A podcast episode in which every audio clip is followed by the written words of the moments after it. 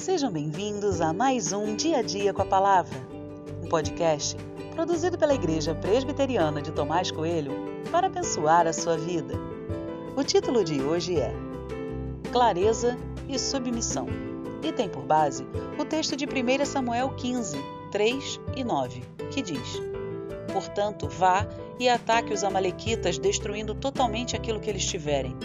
Não poupe ninguém Mate homens e mulheres, meninos e crianças de peito, bois e ovelhas, camelos e jumentos. Mas Saul e o povo pouparam Agag, o melhor das ovelhas e dos bois, os animais gordos, os cordeiros e tudo mais que era bom. A isso não quiseram destruir totalmente, porém toda coisa sem valor e desprezível destruíram.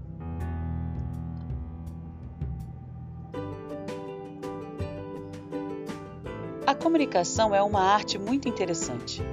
Ela de fato acontece quando o receptor entende a mensagem que foi transmitida pelo emissor. Cabe ao emissor a clareza da comunicação. Cabe também a ambos a percepção quanto a algum ruído que possa interferir nessa comunicação. Analisando a mensagem comunicada por Deus a Saul, podemos afirmar que ela foi clara, sem ruídos, direta a mensagem tinha sido entregue perfeitamente.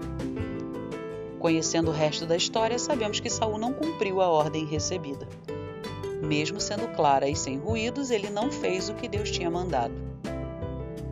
Curiosa é a expressão utilizada pela Bíblia. O texto diz que eles não quiseram destruir totalmente como Deus tinha mandado.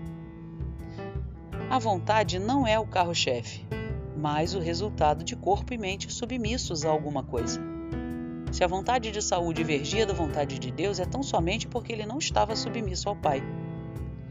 No final, não é apenas uma questão de comunicação ou vontade, mas de estar debaixo da vontade eterna.